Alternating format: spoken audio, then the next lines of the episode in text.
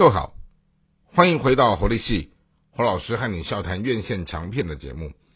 今天和大家聊的这部作品是二零二三年的五月底，好在台湾的院线档期上映的一部三十四年前曾经是脍炙人口的迪士尼动画卡通，而三十四年后，它被翻演成一个真人版的故事，重新登上大荧幕，就是小美人鱼。好，那当然。迪士尼卡通除了花木兰、除了阿拉丁之外，小美人鱼也是另外一个被搬上大荧幕的作品。当我们看到了这些所谓的经典动画之作，它变成真人版，显然要么你就是把它拍的超越动画，不然很容易会被挨骂。好，那当然这个东西这一次好在小美人鱼，它把它变成是一个奇幻歌舞电影的时候，他请到的不是别人，就是鼎鼎大名哈，二十一世纪最伟大的好莱坞歌舞片导演罗伯马歇。好，罗伯马歇他拍过这么多歌舞电影的时候，显然他对于指导这样的一种文本，他并不是一个困难的事情，但是在整个。选角的过程当中，哈，就遭受到了正反两层的很多的抨击，好，因为他们就觉得说，为什么女主角不是所谓我们形象当中建构起来的那一种白皮肤、红头发的小美人鱼，呃，最后什么是选出来是一个黑人，然后绑的是那个什么麻花辫，OK，然后更妙的是海底世界的国王，好，是个白人，但是他的姐妹们是各式各样的。人种。好，然后呢，再加上说啊，人类的这位王子是个白人，但是妈妈是个黑人，显然就是在一个种族的排列上，他们就是有一种企图，希望能够有一种多元的概念。但是这样的一个多元，它放的你说嘛，有点刻意或有点矫情的时候，哦，就会引来有一些的骂声。好，那另外，好就是。呃，这部电影它其实上映了以后，虽然好有一部分的好评，但是骂声也是不断的。好，甚至于他们就是除了在骂选角啊，甚至于还有在提到说关于整个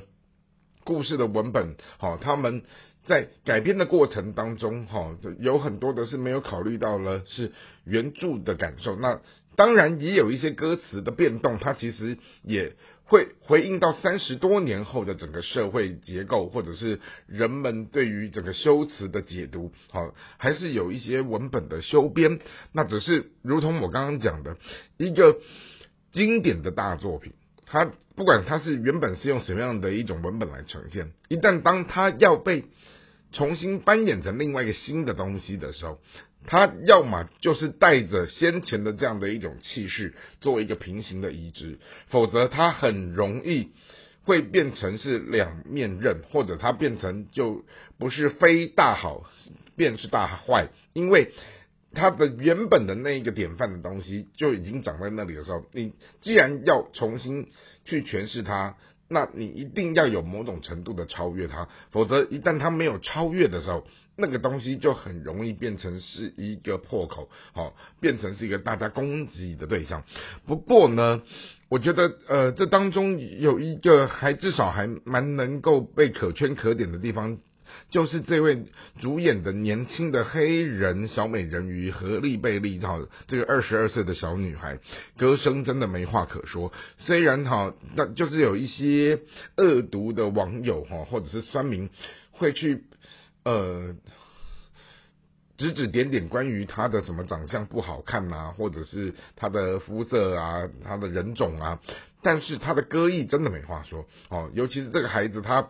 今年才二十二岁，他在十一岁的时候，哈，他就已经崭露头角，他就已经被 Beyonce 发现他的歌艺出众，并且签约，好，然后甚至于在这十来年的过程当中，他也有一些。影视或者是歌艺上面的这样的磨练，因此我觉得罗伯马歇他们在一次在选角的历程，选到了一个二十出头岁那么能唱的小女孩。好，虽然她在一个所谓的政治正确的里面，她是一个黑人黑色皮肤人种的一个美人鱼，但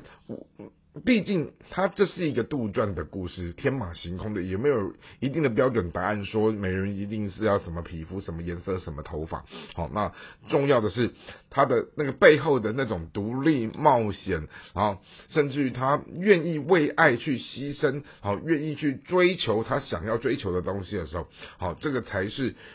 导演他期待要看到的部分，只是说，一旦当我们太过度的放大了这个小美人鱼的自主性，或者是她的独立、她的冒险的时候，会不会也有可能是引发了整个故事？它因为这样的一种人物角色的设定，导致最后会把整出戏带到一个危机或者是一个险境的。局面好，那也是一个值得可被议论之处。那当然，整体而言，哈，这是一个史诗级的，好歌舞电影的剧作。然后也请来的是大导演罗伯马歇操刀，因此无论他的骂声或者是他的好评，好正反两成，好就是这样的一个评价不一的时候。既然具这么的具有争议性，我还是鼓励大家，好，与其你听人家道听途说，你不如你直接走进去戏院看一看，到底这部电影到底它好在哪里，或者它有别于三十多年前的动画版，它究竟是哪个地方做的不够好？我们就在这当中自己哈用观众的眼睛雪亮的双眼去感受。今天的节目就和大家分享到这边，我们下次再会。